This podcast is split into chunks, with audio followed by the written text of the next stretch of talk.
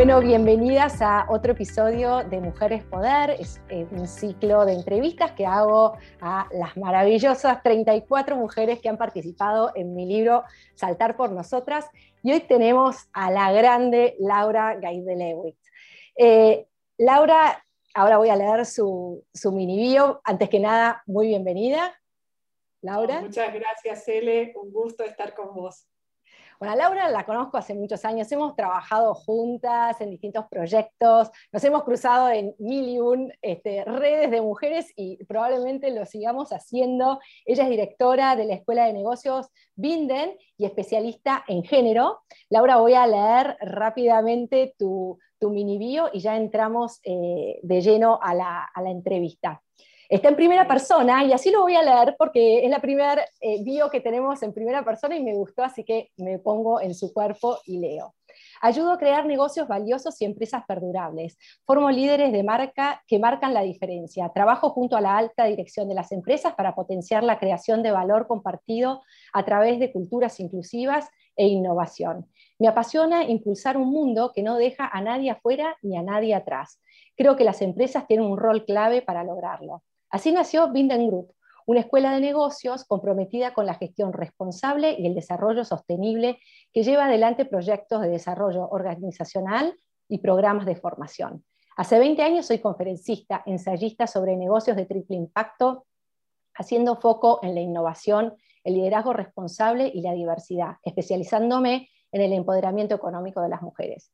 Dirijo el Instituto de Género e Inclusión de la Universidad Siglo XXI, colaboro con Voces Vitales con OSUR y soy miembro de la Asociación Marian. Integro el grupo fundador de Sustenta, una red de mujeres comprometidas con el desarrollo sustentable. Fui premiada en el 2012 por Asempio y CAME, siendo pionera en la creación de programas para el empoderamiento económico de las mujeres. Soy miembro del Comité de Mujeres Líderes de América y alumne, alumni de la Cherry Blair Foundation. Bueno, ya ven, con el grado de especialista eh, y agrego que Laura tiene características especiales. Primero, es súper seria y tiene un rigor académico y científico que da gusto y placer trabajar con ella. Yo en general no, me gusta recomendar profesionales, ¿no? porque nos pone a veces en, situación de compromiso y con Laura no tengo ningún inconveniente en hacerlo, porque realmente sé que eh, recomiendo calidad cada vez que, la recomiendo a ella, que son muchas veces. Eh, y además es una persona súper generosa y tiene una honestidad intelectual que da placer. Eh, y es excepcional, así que Laura, aprovecho y públicamente te lo digo, toda mi admiración a, tu trayectoria y tu persona. Muy, muy, agradecida, Elena. Vos sabés que siempre, aparte, sos una gran compañera de ruta cuando trabajamos juntas, así que un placer. Bueno, te vamos a aprovechar para hacer un poco de doble clic con estas cosas del empoderamiento de la mujer, de feminismo, de qué estamos hablando, ¿no? mirar un poco más de cerca algunas palabras que, se usan mucho y que quizás eh, nos falta rigor en sus definiciones. Entonces, la primera pregunta es sobre el liderazgo femenino. Si una mujer es líder, ¿eso es liderazgo femenino? Y si un varón es líder, ¿eso es liderazgo masculino o va más allá de quién ejerce ese liderazgo? Bueno, a ver, hay muchos artículos y demás que eh, toman la palabra liderazgo femenino como para referirse al liderazgo de las mujeres, pero desde mi punto de vista y desde, digamos, lo que serían los estudios que, hacen a, a, género, no sería como tal pertinente, o por lo menos en mi caso no coincido con eso. ¿Por qué? Porque no hay, o sea, el hecho de ser mujer no te ata a una manera de liderar y a una manera de ser. No hay algo que esté escrito en nuestros genes o en nuestras hormonas, sino que hay rasgos de lo femenino y de lo masculino que fueron construidos eh, socialmente a partir de, sí, las diferencias eh, sexuales, pero esos rasgos culturales, eh, digamos, pueden eh, en, quien ejerce el liderazgo puede tener ciertos rasgos, ah, siendo un varón, por ejemplo, que uno asocia a lo femenino, por ejemplo, la empatía o la escucha, ¿no? o esta cuestión más materna de, entrega y demás, y uno piensa en Mahatma Gandhi o piensa en Luther King, y son eh, justamente líderes que tienen aquellos rasgos que uno asocia generalmente a lo femenino. Y muchas mujeres que han ejercido el poder, no voy a nombrar ninguna, no, pero sí puedo nombrar mujeres que, que, han tenido roles muy fuertes en la historia, como puede ser Margaret Thatcher o mismo hoy Angela Merkel, cuando se las define o, se las describe como líderes, muchos de esos rasgos, como la asertividad, como el ejercicio de, la manera en que ejercen el poder, está asociado a, lo masculino. Eh, creo que también, por otro lado, lo masculino y lo femenino en sí mismo es como compleja la, digamos, el, hecho de eh, ponerlos como estático, porque justamente eh, esa construcción implica replicar que hay un lugar central que tiene que ver con, los rasgos de lo masculino, que es eh, el hecho, como decíamos, de la toma de decisiones, de lo público, de la asertividad, de la, de la productividad, de la efectividad, y lo, femenino está definido por subordinación y por contraposición. Entonces, en realidad el desafío es pensar como en un continuo de estas características y empezar a deconstruir ese modelo binario y de subordinación de lo femenino hacia lo masculino. Interesante, ¿no? Como, como estamos formateados para ser en positivo y en negativo de la misma foto, cuando puede haber creatividad y un montón de grises en el medio y no necesariamente una cosa marca por oposición la otra. Me parece súper interesante. Otra... Por y por subordinación. Y subordinación, exactamente, no solamente. Que no es menor y que hace al poder, ¿no? Totalmente, interesantísimo. Eh, otros términos que se usan, y es lo mismo o no es lo mismo, Laura, equidad de género, igualdad de género. ¿Hay alguna diferencia sutil o se puede usar una cosa o la otra y significan lo mismo? A ver, eh, más allá de género, equidad e igualdad no implica lo mismo en el ámbito de lo social y de lo político. En realidad, cuando uno habla de, y, en mi caso, lo que escribo en relación a temas de género, lo que por lo menos voy a tomar en lo que estamos tomando en este diálogo, tiene que ver con lo que hoy está aceptado y discutido a nivel de, de los organismos internacionales que operan como ley blanda en los países que adhieren a, estos organismos internacionales. En este caso, los ODS, el ODS 5, y lo que habla es de, habla de igualdad de género. ¿Por qué se habla de igualdad de género? Porque la agenda de género es parte de la agenda de los derechos humanos.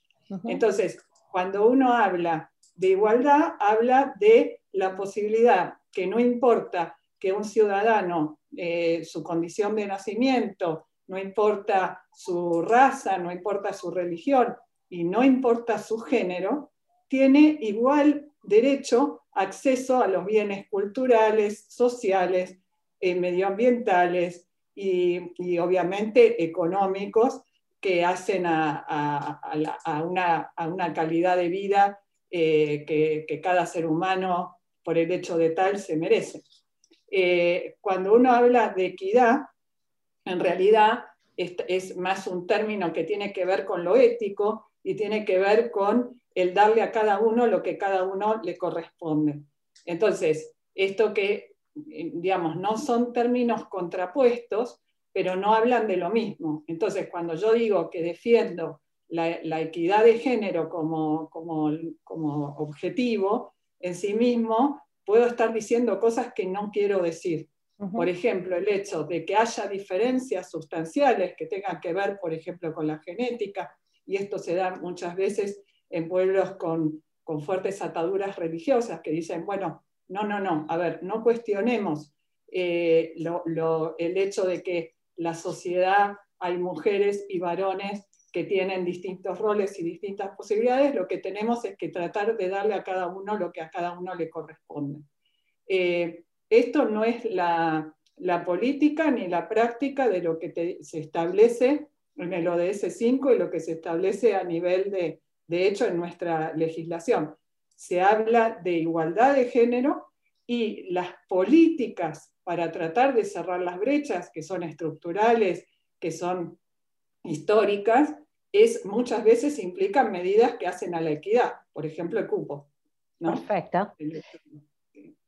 Te, tomo, ya que, que tomás este punto sensible, un argumento que muchas veces se usa sobre la discriminación inversa, ¿no? Eh, cuando se quiere aplicar una política que de alguna manera busque compensar con equidad esa falta de igualdad, eh, entonces sale el argumento, ¿sabes qué? Estás haciendo discriminación inversa porque estás de alguna manera impulsando a unos versus a otros. Eh, y, ahí puede aparecer un, tema ético o moral, cómo se defienden estas este, políticas que uno puede llevar adelante para lograr esa igualdad cuando aparece el argumento de la discriminación inversa. A ver, la discriminación inversa es parte de cualquier política que trata de garantizar la igualdad.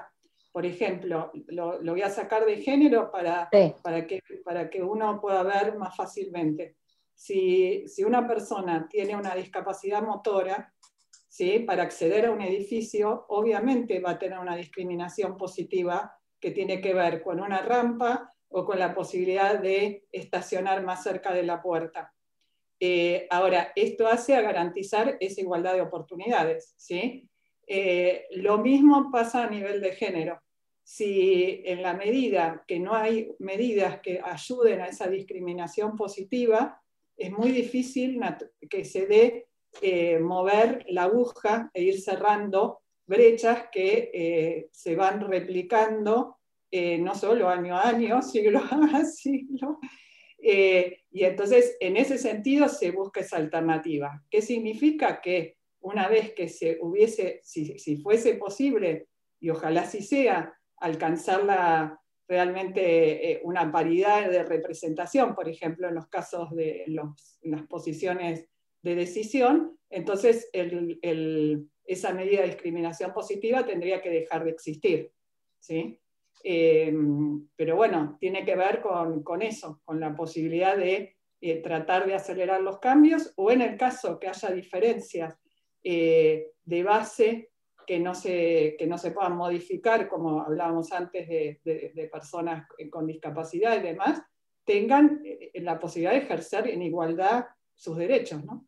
Sí, para bajar de, lo abstracto e ir a lo concreto, Hace poco estuve con unos directores de, una empresa internacional y decía que estaban implementando distintas acciones para fomentar el liderazgo de las mujeres y su participación dentro de la empresa y que habían tenido a jóvenes varones que se acercaron y diciendo, mira, si van a estar promoviendo a las mujeres por sobre a los varones en igualdad de condiciones, en mi caso en particular, eh, eso eh, digamos, significa una desventaja y si esto va a ser así en la empresa, entonces me voy a otra que, que, no tenga esta, esta, diferencia.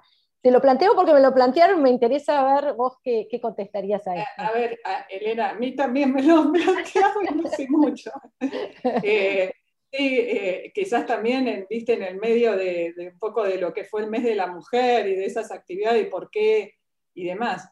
Em, a ver, yo creo que es parte de todos los fenómenos que hacen a, cuando uno quiere cambiar las relaciones de poder. Cuando uno habla de igualdad de género y hablamos, y, más allá de, lo teórico, concretamente lo que vos vas a, mover son relaciones de poder que están totalmente consolidadas y arraigadas y obviamente vas a, tocar determinados eh, privilegios que, tenemos algunas personas por nuestra condición social, económica y demás, y a nadie le gusta que le, primero, a nadie le gusta tanto los cambios y menos aquellos que atacan sus privilegios.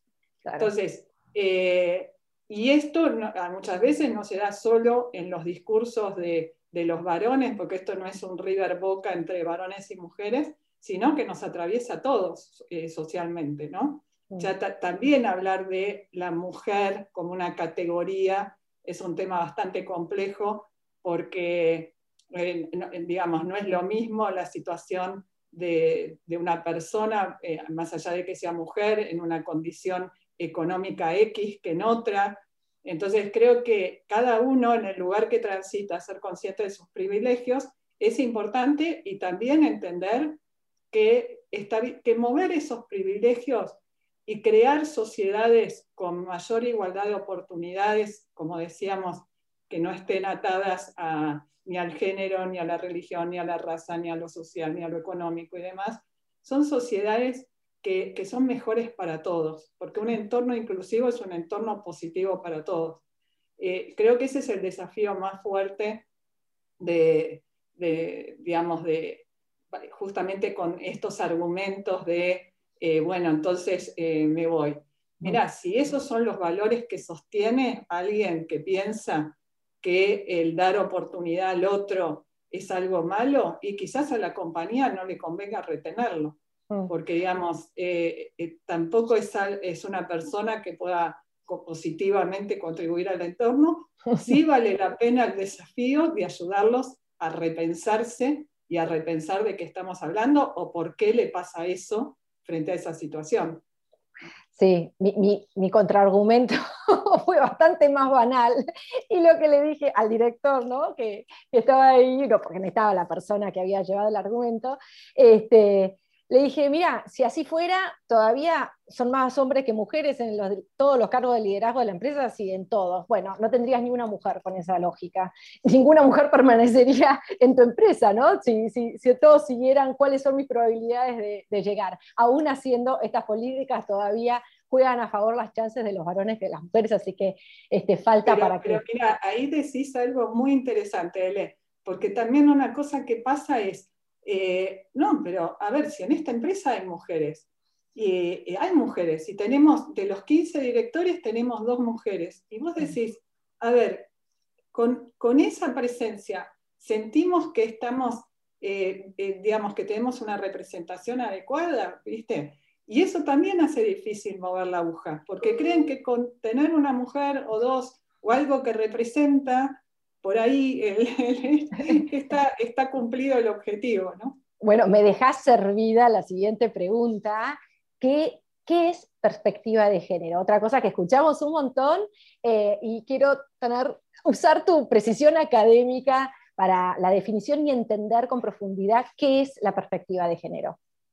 Bueno, bueno, a ver, yo te, puedo decir lo que es y lo que sucede, ¿no? Por un lado, el hecho de hoy estar el tema de, digamos, de, los derechos de, las mujeres y el tema de la igualdad de género, que tampoco es lo mismo, ¿no? en, la mesa hace que esté como de moda. Entonces, frente a cualquier seminario, frente a cualquier cosa, todo, pues me, pasa y te convoca y te pone con perspectiva de género. Y vos decís, o sea, ¿qué, quieren decir con esto? A ver, ¿qué quiere decir? ¿Que van a hablar de mujeres? Bueno, no, tiene que ver la perspectiva de género con eso. Tiene que ver con la posibilidad de frente a determinados fenómenos culturales, políticos y demás, entender que uno tiene que ponerse como ciertos lentes que hacen a las desigualdades de género para poderlos leer y comprender más en profundidad. E implica entender que esas construcciones de género, primero, encierran, como decíamos antes, una relación de poder desigual.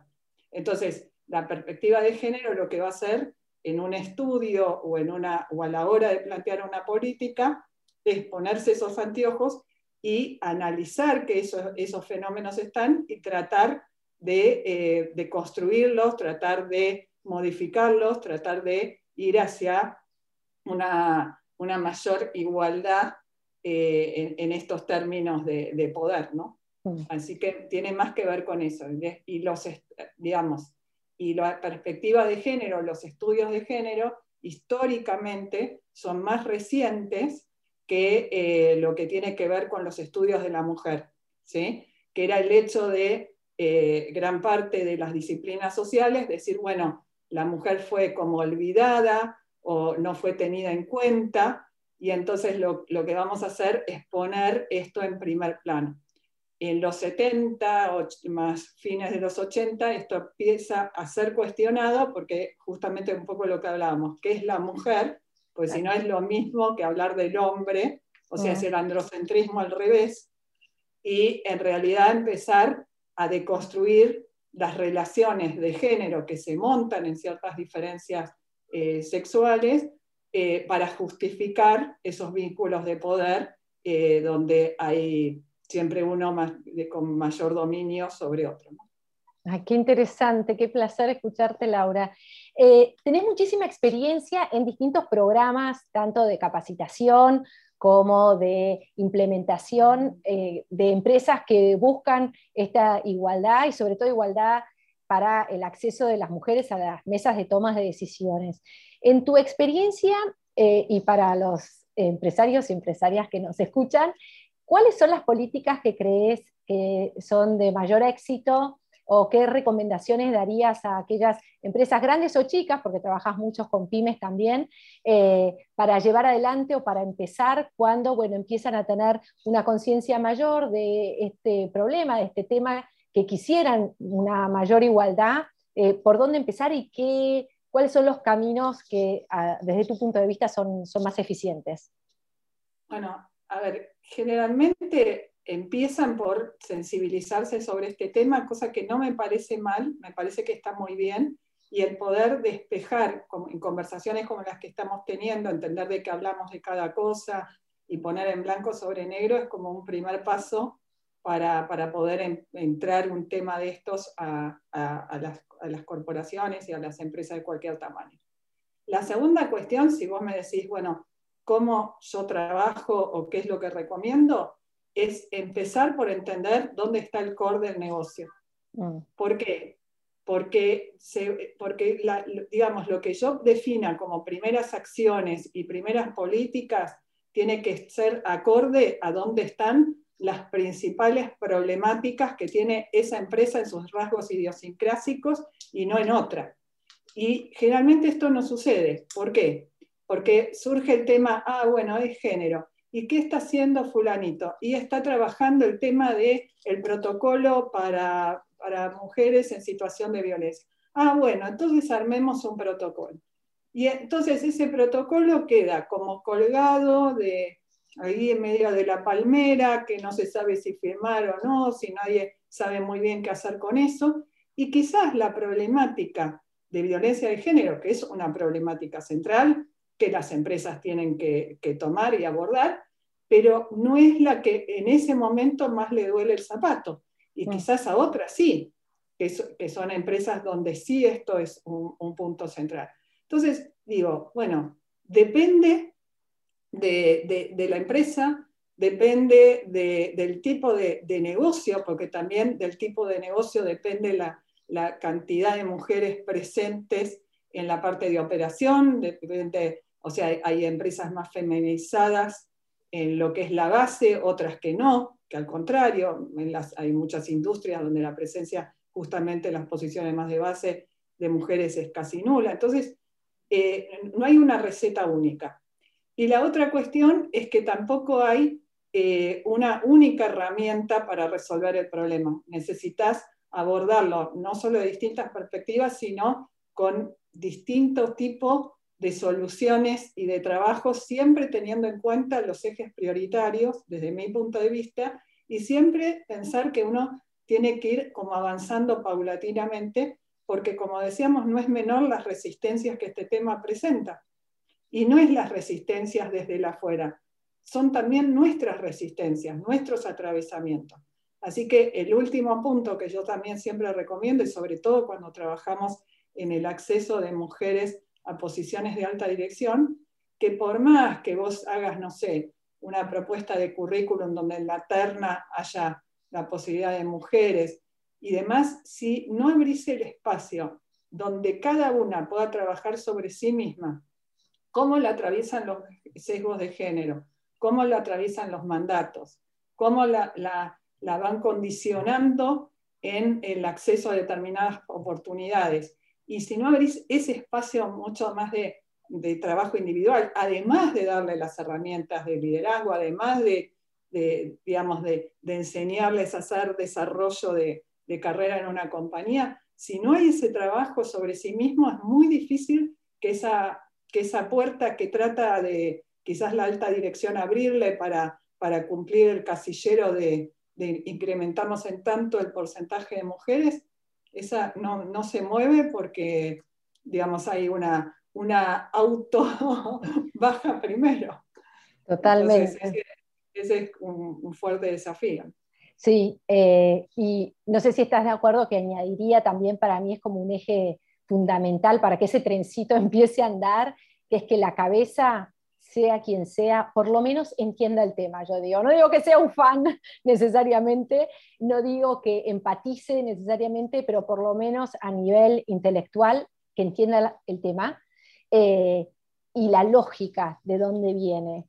Eh, y algunos los agarra más por el lado de la injusticia y, entienden, otros les agarra por el lado de la conveniencia desde social, política o comercial incluso de iniciar estas acciones o una perspectiva este, de, estrategia ¿no? y de táctica desde la empresa de hacerlo, pero me parece clave que la cabeza, sea quien sea, pueda tener una mini, por lo menos, introducción a este tema eh, con un especialista eh, para, para poder adentrarse en estos conceptos básicos que hemos hablado hoy, por ejemplo, que es como una cultura básica de este tema eh, y, estar empapado. Ese, es como el primer paso, ¿viste? Lo que hablamos de esta sensibilización que tiene que estar a todos los niveles de la organización y derramar. Yo sí coincido que además eh, a nivel de la alta dirección tiene que tener uno o dos sponsors que, que, empujen esto como todo proyecto de cambio, porque en realidad lo que está por detrás es un proyecto de cambio cultural eh, y, organizacional. Entonces, eh, eso por un lado, eh, y evitar acciones sueltas que, que te terminan, digamos, jugando en contra. Por ejemplo, conozco, hay varias empresas que establecen, no sé, extender la licencia de paternidad y, no se la toma nadie. Claro. Entonces vos decís, ¿y por qué no se la toma nadie? Y porque muchos varones sienten que si se toman esa licencia, o los tratan de pollerudos, o les afecta el desarrollo eh, de carrera, igual que se los afecta a las mujeres. Entonces, la licencia duerme ahí, el sueño de, los injustos. la, quiera, la quiera tomar. Totalmente. Bueno, Lau, apasionante y estamos llegando, eh, estas entrevistas son cortitas lamentablemente, pero es para quedarnos con gusto para hacer otra. Y siempre cierro eh, con la participación que tienen estas maravillosas mujeres referentes de Latinoamérica en mi libro, Saltar por Nosotras. Eh, en esta oportunidad tu participación fue en este capítulo que se llama ¿Te preguntas seguido qué estoy haciendo acá? Y em, bueno, en este libro, en cada capítulo, empiezo con una frase así, yo escribía, escribí y les pedí a estas maravillosas mujeres una participación de hasta 100 o 120 palabras, les dije más o menos caracteres, eh, escriban los que les surja, sin haber leído lo mío, justamente porque esta sección se llama Otras Voces y es para enriquecer el texto, entonces la verdad que lo hace y es fascinante y me gustaría leer lo que escribiste el año pasado. Eh, me pregunto siempre qué estoy haciendo acá, a veces como espectadora de las situaciones que, que transito, planteándome si es donde quisiera estar realmente, mirando con perplejidad en algunos casos, en otros gratamente sorprendida por estar viviendo la magia de encontrarme donde jamás hubiese imaginado. ¿Quién no ha soñado compartir ese instante en que te das cuenta de la fortuna que es estar vivo y que la vida te sorprenda? O, en algunas ocasiones, sabiéndome francamente extranjera y pensando, ¿por qué llegué a ese lugar? Esos son tragos más amargos de desilusión, conmigo misma principalmente, por haberme arrojado a entrar en un mundo en el que jamás debía haber entrado, en haber priorizado el encanto de la invitación por sobre mí. En todos los casos, aprendizaje. Y acá se ve, Laura, tu honestidad intelectual y moral, que es divina, porque reconocer me encantaron, me dejé encantar por los espejitos de colores, por, ser honrada por una invitación así y de repente te ves en una situación que por más brillo que tenga, decís, ¿qué estoy haciendo acá? ¿No? Y ya te comprometiste y entonces empieza a pesar tu palabra más que tus principios a veces. Eh, ¿No nos harías un doble kick? ¿Cómo se sale de esa situación que a veces, que no pasa a todas, pero vos lo pones tan, de una manera tan linda? ¿Sí? Y que muchas veces tiene que ver hasta con cosas que uno anheló, ¿viste? En la vida y que te das cuenta que no era por ahí, ¿viste? Que no es ese lugar. Eh, creo que tiene mucho que ver con el trabajo sobre uno mismo y con, con esto que decía de, de ser honestas con, con, nosotras y con lo que nos pasa. Y ahí sí, yo creo que como todas nos atraviesa este sesgo muy de, de, que tenemos desde en la construcción de nuestra feminidad, que está arraigada desde el momento uno de eh, hay que agradar. Entonces, el hecho de complacer, de ser la buena hija, la buena madre, la buena alumna, entonces todo puesto en el, en, el complacer al otro, en lo que el otro quiere, y entonces el volver a pensarnos y pensarnos estratégicamente en el sentido que es nuestro derecho, de qué queremos para nosotras, eh, más allá de y de, ser miradas desde, desde el rechazo que nos cuesta tanto o desde, em, digamos, la, una, mirada no, amorosa, eh, será el precio que tengamos que pagar, pero es el precio que nos merecemos pagar por tratar de encontrar quiénes queremos ser y dónde queremos estar, ¿no? en esto de estar, de estar ahí, donde queremos estar. Bueno, me, lleva al primer capítulo del libro, que es éxito, es estar donde quiero estar, ¿no? Que, esa, que creo que coincidimos en esa definición cuando buscamos, bueno, metas, dónde estamos, y que tiene un costo, como todo, y no elegirlo y no ir por aquello que deseamos y que somos y, y que nos lleva a nuestra propia evolución, también tiene un costo, por supuesto, ¿no? Porque te quedas estancado forzadamente y muchas veces ese costo además va al físico eh, y duele literalmente, ¿no? Tantos este, dolores que, que, a veces llevamos, no solo emocionales, sino físicos, que tienen que ver con esas restricciones que, que nos ponemos y esos miedos que, y esos costos que no queremos pagar a veces de la mirada externa, que a veces hasta son imaginarios, pero, pero que están y nos van limitando.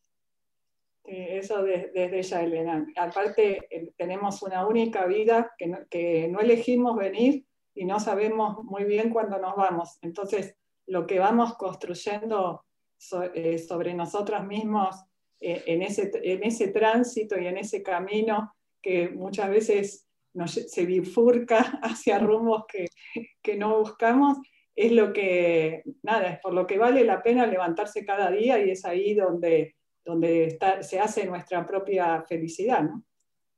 Laura, como siempre, un placer. Terminamos hablando de la vida y de la muerte. Eh, terminamos hablando de quiénes somos, hacia dónde queremos ir, eh, empezando con la parte más académica este, de, la igualdad entre los hombres y las mujeres. Así que te agradezco profundamente esta buenísima charla, como cada cafecito. Creo que lo hemos compartido ahora con, con la audiencia. Eh, te mando un beso enorme y muchísimas, muchísimas gracias por, por toda tu entrega.